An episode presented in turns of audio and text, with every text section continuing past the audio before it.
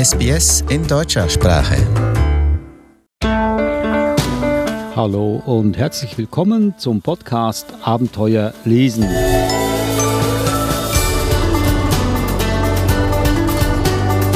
Ich bin Adrian Plitzko und mit mir zusammen sitzt Eva Murer im Studio. Hallo Eva. Hallo Adrian. Podcast Abenteuer, das ist ein Wegweiser, wie man mit Büchern wahre Abenteuer lebt. Und wir haben nur gute Kinderbücher hier. Selbstverständlich.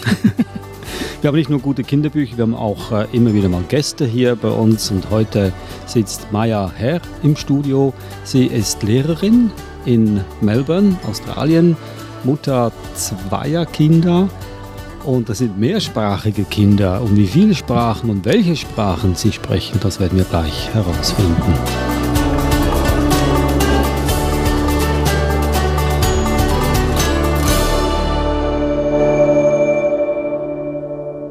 Eigentlich wollte ich jetzt die Bücher vorstellen, bevor ich Maya vorstelle, aber es ist unanständig. Nun sage ich herzlich willkommen, Maya. Hallo. Hallo. Nun, Maya, wie kommt es, dass du Bücher magst?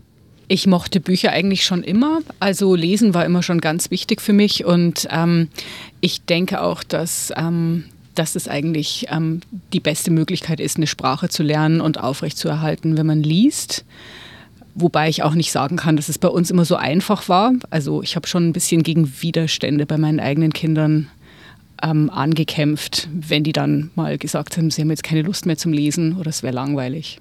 Ja, das ist sicher ein Problem, damit sind viele Eltern konfrontiert, dass äh, Kinder nicht motiviert sind zu lesen. Mhm. Warum, warum ist man nicht motiviert zu lesen? Ist es, weil es zu langsam ist, ein langsames Medium ist? Ich denke schon. Ähm, und es gibt einfach viele Ablenkungen durch alle möglichen Spiele und Geschichten, die, die, am, die alle am Computer machen. Soziale Medien. Wir haben einen Sohn, der älter ist schon. Also da, da nimmt es dann nochmal eine ganz andere Größenordnung an, die, anderen Sachen, die es dann im Leben eben noch gibt. Hm. Du bist heute hier, um über mehrsprachige Erziehung uns auch was zu erzählen, weil du da praktische Erfahrungen gemacht hast und immer noch machst. Bevor wir so weit kommen, darf ich jetzt endlich die Bücher vorstellen, oder Eva? Natürlich, Adrian. Mai, du hast vier Bücher mitgebracht. Wir werden nicht auf alle einzelnen eingehen, aber wir haben hier Ronja Räuberstochter von Astrid Lindgren. Wir haben Hörst du, wie die Bäume sprechen von Peter Wohleben. Diese beiden Bücher, die haben wir schon mal besprochen, Eva. Genau, ja. Dann haben wir das große Buch der kleinen Hexe von Lieve Bäten und Beschützer der Diebe von Andreas Steinhövel. Mit welchem Buch sollen wir denn beginnen oder sollen wir zuerst auf die Mehrsprachigkeit eingehen? Ich würde sagen, wir gehen zuerst Richtung Mehrsprachigkeit, mhm. weil die Bücher, denke ich mir, kommen dann im, im Gespräch schon, schon vor. Maja, du hast ja zwei Kinder, also einen Jungen, ein Mädchen. Ja. Und mit welchen Sprachen wachsen die auf? Die haben zuallererst zu Hause Deutsch und Griechisch gesprochen und weil wir hier leben in Melbourne, ist dann irgendwann Englisch auch natürlich ganz stark, ähm, also dominanter geworden. Wir sprechen aber immer noch alle drei Sprachen zu Hause. Und sind die beiden hier geboren? Die sind beide hier geboren. Und ähm, die einfachste Möglichkeit für uns war dann, dass jeder von uns beiden eine Sprache spricht, also seine eigene Sprache. Für mich ist es Deutsch, für meinen Mann ist es Griechisch. Ähm, aber da wir die Sprachen, die andere, jeweils andere Sprache selber nicht so gut sprechen können, verstehen schon, sprechen wir eigentlich untereinander Englisch. Was die Kinder zuerst nicht wirklich verstanden haben, ähm, weil für sie erstmal das Niveau dann eigentlich zu hoch war. Aber jetzt inzwischen gibt es auch Situationen, wo wir dann auch zu viert Englisch sprechen, wenn es sonst zu kompliziert wird. Also es ist ein bisschen, geht ein bisschen durcheinander manchmal, aber es ist ein System dahinter. Das heißt, am Anfang habt ihr wirklich ganz konsequent es durchgezogen. Richtig. Eine Person, eine Sprache. Ja, richtig. Und immer wieder dazwischen wahrscheinlich übersetzt. Ähm, für, den, für den Partner eigentlich nicht, sondern wir haben uns wirklich da gegenseitig so ein bisschen ins kalte Wasser geschubst ähm, weil es mit wirklich kleinen Kindern eigentlich relativ leicht zu verstehen ist, worum es geht.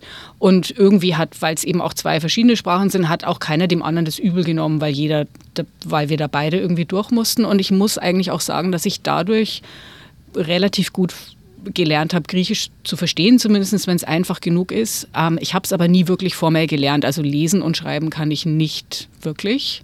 Bisschen lesen Aber mit dem Verstehen, das, das haut meistens hin. Aber jetzt sind wir so an die Grenzen gekommen, wo ich dann manchmal, wenn mein Mann und Sohn ganz schnell reden, also der Sohn ist 15 und es wirklich komplizierter wird, dann muss ich dann manchmal fragen, worum ging es da jetzt genau, weil mir dann die Details, die, die verstehe ich dann nicht mehr so ganz.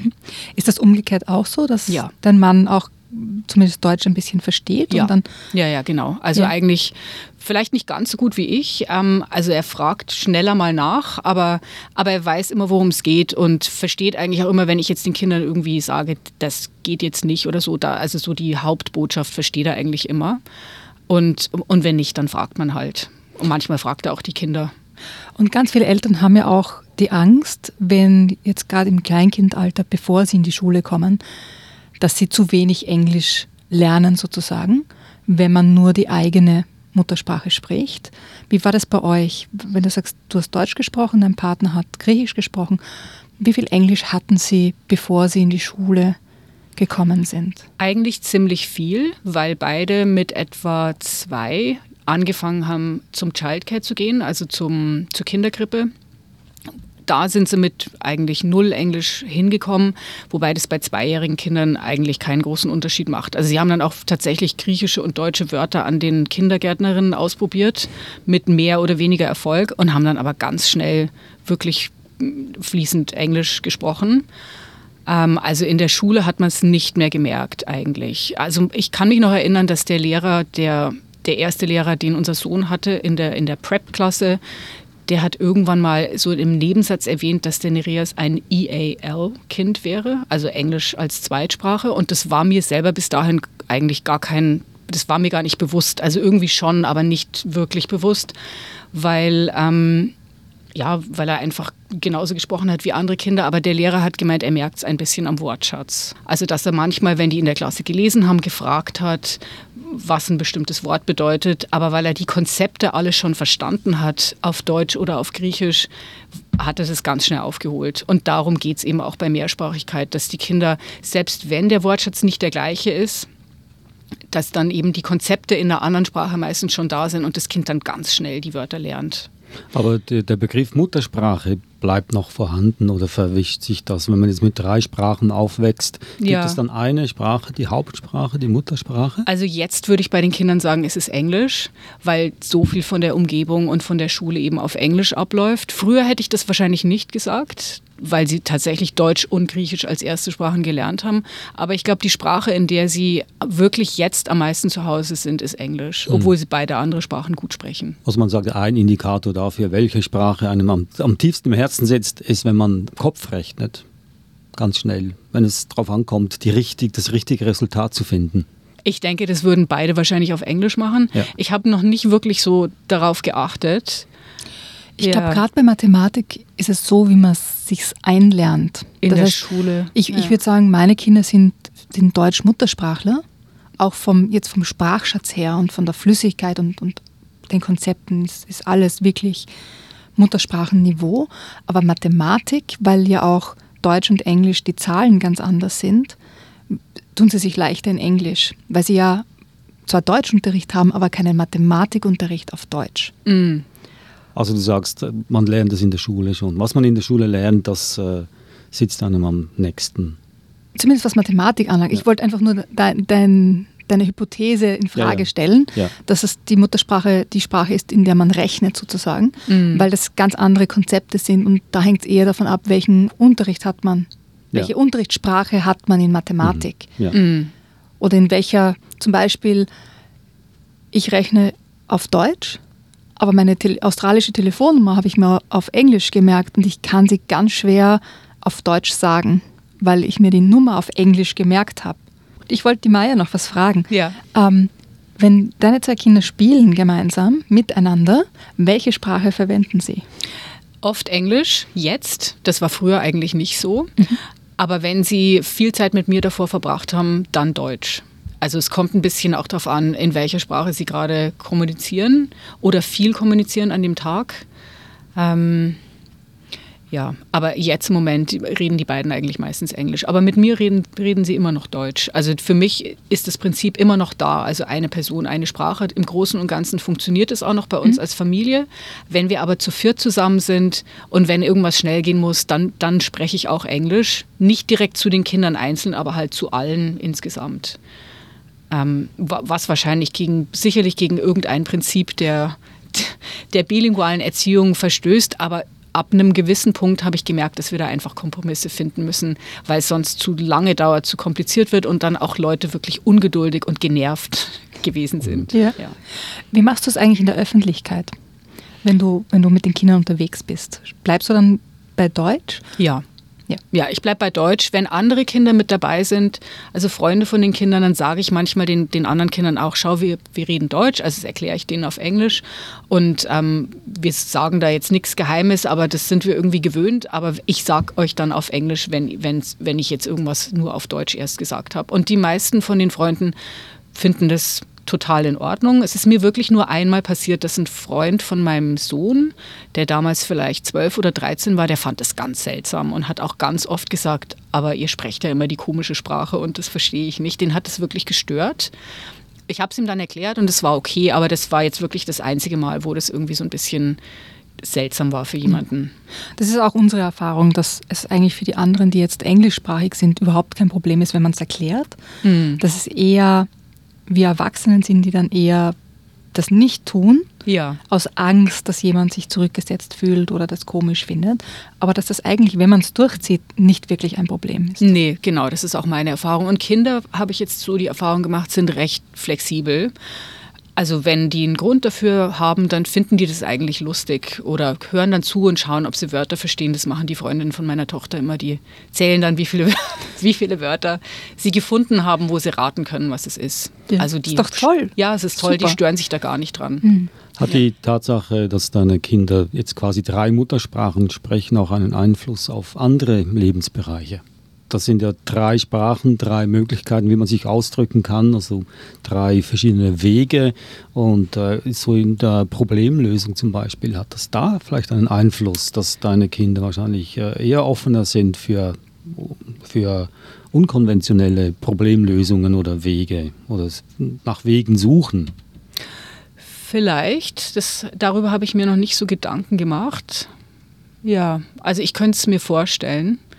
Also was mir aufgefallen ist, ist, dass beide sehr flexibel sind, was Konzepte betrifft, die sie nicht gleich verstehen. Also dass sie dann einfach ein bisschen rumüberlegen oder rumsuchen, ob sie da irgendwas, ob da was drinsteckt in dem Wort, was sie verstehen und dass sie das auch überhaupt nicht stört.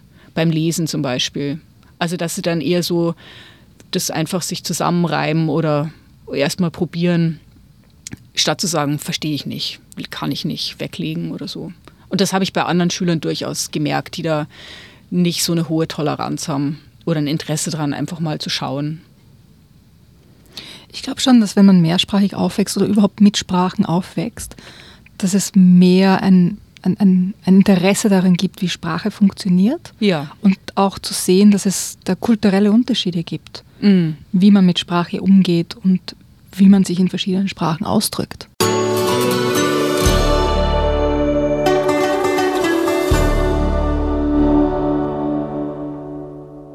Sie hören den Podcast Abenteuer lesen, ein Wegweiser dafür, wie man mit Büchern ein wahres Abenteuer lebt. Und wenn man mehr Sprachen spricht als nur eine, dann kann man auch mehr lesen. Theoretisch könnte man meinen, aber Maya Herr hat da ganz andere Erfahrungen gemacht. Also die Tatsache, dass deine Kinder drei Sprachen sprechen, bedeutet ja nicht, dass sie auch dreimal mehr Bücher lesen, oder? Leider nicht. Also ich fände es wirklich toll, wenn sie es machen würden. Also ich ich würde schon sagen, dass beide viel zumindest gelesen haben, weil im Moment haben wir eben ein Kind, das nicht liest und ein Kind, das schon liest, ähm, aber nicht unbedingt gleichmäßig verteilt und auch nicht unbedingt in jeder Sprache mit dem gleichen Interesse. Was vielleicht auch ein bisschen daran liegt, dass Griechisch einfach schwieriger ist durch das andere Alphabet und auch schwieriger zu schreiben ist. Und da war die Hemmschwelle, glaube ich, ein bisschen größer bei beiden Kindern. Von den vier Büchern, die du mitgebracht hast, welches würdest du sagen, hatte den größten Einfluss oder welches war so das, das, ähm, das Lieblingsbuch oder ist das Lieblingsbuch deiner Kinder? Also ich habe eigentlich drei dabei, die Lieblingsbücher sind. Ähm, vielleicht erzähle ich ein bisschen was über das Buch Hörst du, wie die Bäume sprechen, das meine Tochter sehr fasziniert hat. Ähm, zum einen, weil sie das von einem Freund in Deutschland geschenkt bekommen hat. Der ist, das ist ein ehemaliger Lehrer von mir, also der ist eine ganze Ecke älter als ich und wohnt im nächsten Dorf. Und wenn wir da sind, besuchen wir ihn und gehen oft stundenlang spazieren. Und der hat der Ellie ganz viel erzählt über Pflanzen, Bäume, der hat zwei Hunde, der hat Schafe. Also wir haben ganz viel Zeit in der Natur verbracht und ganz viel geredet. Und der hat ihr dann das Buch geschenkt und ich glaube, diese ganze Faszination von der, von der Natur, die in Deutschland ja auch anders ist, das hat dann irgendwie so, hat sie dann auch gepackt und dann fand sie das Buch auch ganz toll. Und da kann man sehr viele kürzere Geschichten lesen oder kürzere Abschnitte lesen. Man muss das ganze Buch nicht von vorne bis hinten durchlesen. Und oft hat sie dann einfach auch bestimmte Sachen rausgesucht, die sie interessiert haben, ohne jetzt ein ganzes Kapitel zu lesen. Also von dem her war es auch gut geeignet, um einfach mal ein Stückchen hier und da zu lesen. Bevor du aus dem Buch was vorliest, ja. äh, muss ich noch zurückkommen auf deinen ehemaligen Lehrer. Ja. Wie alt war deine Tochter? Äh, als wir mit ihm sehr viel Zeit verbracht haben, das war letztes Jahr, da war sie zehn. Ja.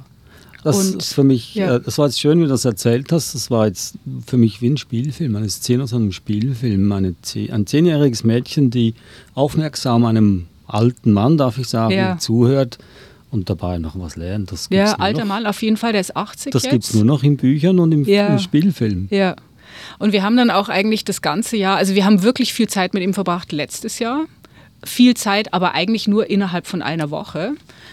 Ähm, und wir haben dann über WhatsApp eigentlich das ganze Jahr uns gegenseitig Fotos geschickt. Also er, ich und meine Tochter von den Schafen, von den Hunden und wir von der Stadt. Und es hat sich eigentlich zu einer ganz schönen, auch also fast modernen mhm. Brieffreundschaft entwickelt. Ach, wie romantisch. Ja. Ja, dann jetzt zum Buch. Hörst ja. du, wie die Bäume sprechen? Welche Tiere haben Haustiere? Ähm, also natürlich haben Menschen oft Haustiere und das ist eigentlich nichts Besonderes. Aber hier geht es darum, dass Tiere sich auch Haustiere halten, zum Beispiel Ameisen. Und das liegt daran, dass Ameisen ähm, Zuckerwasser mögen und Blattläuse mögen das auch. Und die Ameisen ähm, halten sich deswegen die Blattläuse quasi wie Haustiere und trinken dann auch den Zuckersaft, der quasi aus den Blattläusen am anderen Ende wieder rauskommt. Und das Faszinierendste fand die Ellie dann, dass die Ameisen den Saft so gerne mögen, dass sie ihn quasi direkt vom Po der Blattläuse trinken. Das steht im Buch auch so drin. Da steht dann auch weiter, das klingt nicht lecker, oder? Natürlich nicht. Aber bei Blattläusen ist das wirklich nur Wasser und Zucker. Deswegen sind die Tröpfchen auch klar und nicht gelb wie Pipi. Das hat die Ellie natürlich ohne Ende fasziniert, diese Geschichte. Und dann kommt noch dazu, dass die Ameisen das tatsächlich schaffen, dass ihnen die Blattläuse nicht abhauen. Und zwar zum einen ähm, das ist jetzt ein bisschen grausam, tut mir leid, beißen sie ihnen die Flügel ab. Also manche Blattläuse haben Flügel, nicht alle. Und damit die nicht wegfliegen, beißen die Ameisen die ab. Oder sie gehen um sie rum und überall, wo sie um die Blattläuse herumlaufen, riecht es danach seltsam. Und dieser Geruch macht die Blattläuse schläfrig. Und sie bewegen sich dann langsamer, also benehmen sich, wie wenn sie betrunken sind. Also Dadurch werden die quasi gehalten, wie in einem umzäunten, wie in einer umzäunten Wiese, wobei dann auch noch betont wird, dass die Blattläuse eigentlich nicht nur ein schlechtes, dass es kein schlechter Deal ist für sie, denn sie werden auch von den Ameisen wirklich beschützt. Ähm, und ähm, die Feinde, die sie angreifen würden, Marienkäfer zum Beispiel, kommen dann an die Blattläuse eben auch nicht dran. Ja, aber das kennen wir auch aus der Menschheitsgeschichte. Ja. Fragt sich jetzt, äh, ob wir das von den Ameisen abgeguckt haben, die, die, die Kuhhaltung, die Gewaltmaßnahmen ja. oder die Ameisen von uns. Ja, also hier steht, die Blattläuse leben friedlich und ohne Angst mit den Ameisen. Wie manche Menschenvölker auch. Ja, man weiß es letztendlich nicht genau, aber ich fand es auch interessant. Mir, es war mir auch kein Begriff, dass, ja, dass es so abläuft. Ich finde es auch einfach toll, dass wahrscheinlich, wenn ihr diese Gespräche nicht gehabt hättet, hättet ihr erst das Buch nicht gefunden ja. oder bekommen. Ja. Aber auch diese, ich denke mal, die Verbindung mit diesen Gesprächen macht das Buch ja noch faszinierender. Ja, auf jeden Fall. Ja, auf jeden Fall. Also wir haben ganz viel und ganz lange in diesem Buch gelesen. Ich glaube, wir haben immer noch nicht alles gelesen, aber das ist eben auch ein Buch, das man, das man dann mal wieder nimmt und mal ein bisschen anguckt.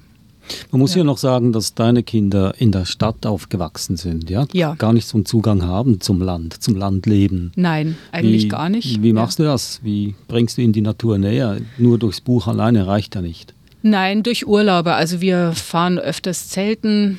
Ähm, wenn wir meinen Vater in Deutschland besuchen, der lebt wirklich auf dem Land, in einem Dorf mit 40 Häusern, wo man eigentlich dann viel mehr Zeit draußen verbringt.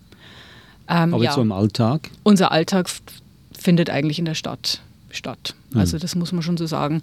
Ich meine, natürlich kann man am Wochenende mal rausfahren, wir gehen öfters auch wandern, aber, aber trotzdem ist unser Leben wirklich von der Stadt geprägt. Also deswegen ist es mir auch wirklich wichtig, solche Sachen reinzubringen ähm, und die Kinder auch zum, also dass wir auch Campingurlaube machen, damit die Kinder einfach wissen, wie man in der Natur lebt und dass es schön ist. Ja. Du hast mir erzählt bei ähm, Ronja Räubertochter, dass das am Anfang ganz ein komisches Konzept war für, für deine Tochter, ja. dass die im Wald hausen und ja. wie kann man nur in einer Höhle leben. Ja.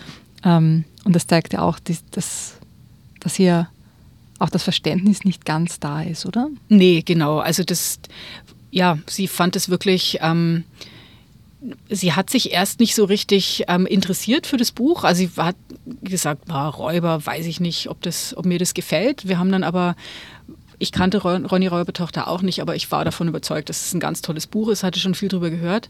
Und sie hat sich dann so richtig da reingefunden in dieses Räuberleben, wo sie sich am Anfang gedacht hat, das ist jetzt irgendwie nichts, was was ich kennenlernen möchte. Und ich glaube, ganz wichtig war da auch die, die Naturgewalt. Also dass die Ronja und der Birk halt durch die Wälder ziehen und ganz alleine da rumlaufen dürfen, dass da alle möglichen gefährlichen Fantasiewesen in den Wäldern auch sind und ähm, dass die dann, dass die das eben meistern. Und ich glaube auch die starke weibliche Figur der Ronja, das hat sie schwer beeindruckt. Hm. Eine weitere weibliche Figur ist ja dann das große Buch der kleinen Hexe. Wie ist es zu diesem Buch gekommen und worum geht es darin? Ja, also das das ist eigentlich ein Buch, ähm, das unsere Tochter gelesen hat, als sie ein bisschen jünger war. Also angefangen so im Vorschulalter, letztes Jahr Kindergarten, bis vielleicht sieben oder acht. Sie guckt es jetzt immer noch ab und zu an. Das Buch hat ihr mein Vater geschenkt, der ein gutes Gespür hat, Bücher zu finden, die, die den Kindern gefallen. Und ähm, da sind verschiedene Geschichten drin von der kleinen Hexe, die, die unkonventionell ist und frech und auch so eine, wie, wie gesagt, eine starke weibliche, aber junge weibliche Figur. Ähm, und es hat ihr einfach Spaß gemacht, das Buch immer wieder zu lesen, neue Details zu finden und die Unkonventionalität der, der Person. Das hat sie interessiert. Ja. Nun, wo bleibt der Sohn? Der ist jetzt mittlerweile 15 und er liest alleine, nehme ich mal an. Auf jeden Fall. Ja. Also, und er hat in einem, in einem Alter vielleicht bis 12 oder 13 total viel gelesen und hat mir aber jetzt vor kurzem erklärt, im Moment ist es nicht so sein Ding. Oh, okay. also Im Moment liest er nicht. Das bricht mir irgendwie so ein bisschen das Herz. Also ich probiere es echt immer wieder. Ich schenke ihm auch englische Bücher, weil er da leichter den Zugang findet, weil ich mir denke, lies, egal, lies irgendwas. Das Einzige, was er, was er liest, sind Comics. Die liest er auch auf Griechisch. Sein Onkel schenkt ihm Comics. Aber sonst ist es im Moment schwer, ihn zum Lesen zu bringen. Und wobei er wirklich ein ausgezeichneter Schüler ist, in Englisch gut schreibt, seine, seine Schulromane oder die Schullektüren, die sie lesen müssen, immer liest. Aber in seiner Freizeit findet er im Moment da keinen Weg dazu. Mhm. Ich äh, dachte jetzt, das äh, Buch Beschützer der Diebe könnte sein Buch sein, aber ist es offenbar nicht. Nein, ist es nicht. Also ja. das hatte ich auch gehofft. Ähm, das habe ich aber gerade angefangen mit der Ellie zu lesen. Es ist eigentlich ein bisschen schwierig für sie. Es ist eine, so eine Kriminalgeschichte, die in Berlin spielt. Ähm, es war auch ein Buch, das, das sie am Anfang nicht interessiert hat, aber nachdem wir ein paar Seiten gelesen haben, hat sie gemeint, ah, ich will weiterlesen. Ähm, ja, da geht es um Kinder eben. Also wir sind selber erst im, glaube ich, dritten Kapitel, die ähm, eine Entführung zufällig beobachten und die dann aufklären. Und wir haben die Geschichte aber nur bis dahin gelesen, wo die Kinder so ein etwas eigenartiges Spiel spielen. Ähm, das hat dann so das Interesse auch irgendwie geweckt bei meiner Tochter, leider nicht bei meinem Sohn. Mit dem haben wir es auch mal angefangen, aber dann nicht weitergelesen. Die ähm, suchen sich Personen aus, die sie verfolgen einfach so zum Spaß. Und dann verabreden sich die Kinder ein paar Stunden später wieder, um sich dann gegenseitig zu erzählen, was passiert ist. Und diese Verfolgungsgeschichte wird dann aus den Perspektiven der drei Kinder wird berichtet, die ganz verschiedenen Leuten hinterhergehen. Ähm, und, und, einfach beobachten, was die machen. Einfach beobachten, mhm. was die machen.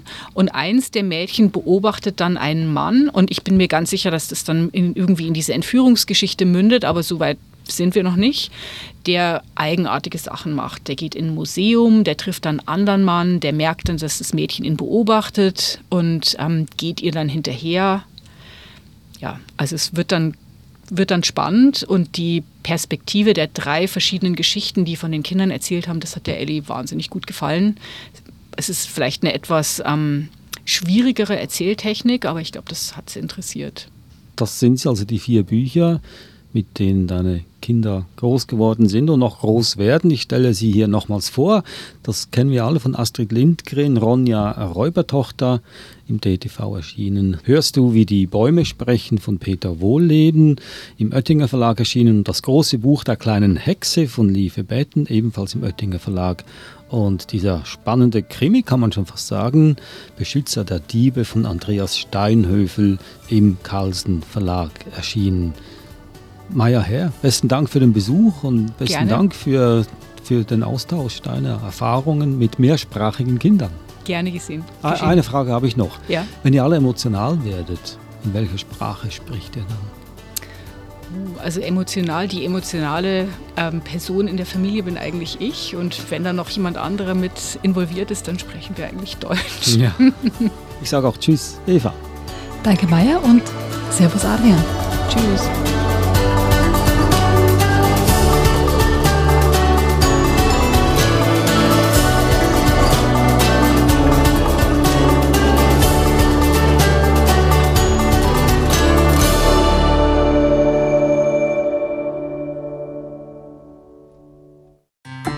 Weitere Podcasts in deutscher Sprache bei sbs.com.au/german.